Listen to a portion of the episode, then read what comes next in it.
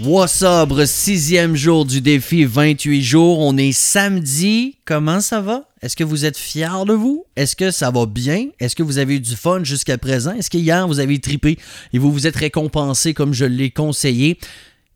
C'est quand même le fun un samedi matin frais comme une rose. Même pas, tu sais, juste un peu. Juste un Tylenol, un verre d'eau. Même rien, genre, tu sais. Qu'est-ce que vous avez envie de faire? Aujourd'hui, un peu à l'instant d'hier, il faut faire quelque chose de tripant, quelque chose que vous n'avez pas l'habitude de faire. Il faut garder ça spécial. Il faut que ce soit le fun. Entendez-moi là.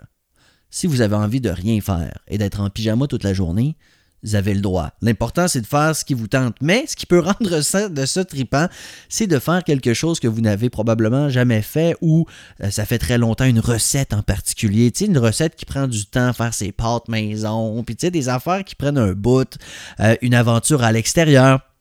Ça peut être un nouveau hobby, euh, faire un casse-tête, lire, n'importe quoi.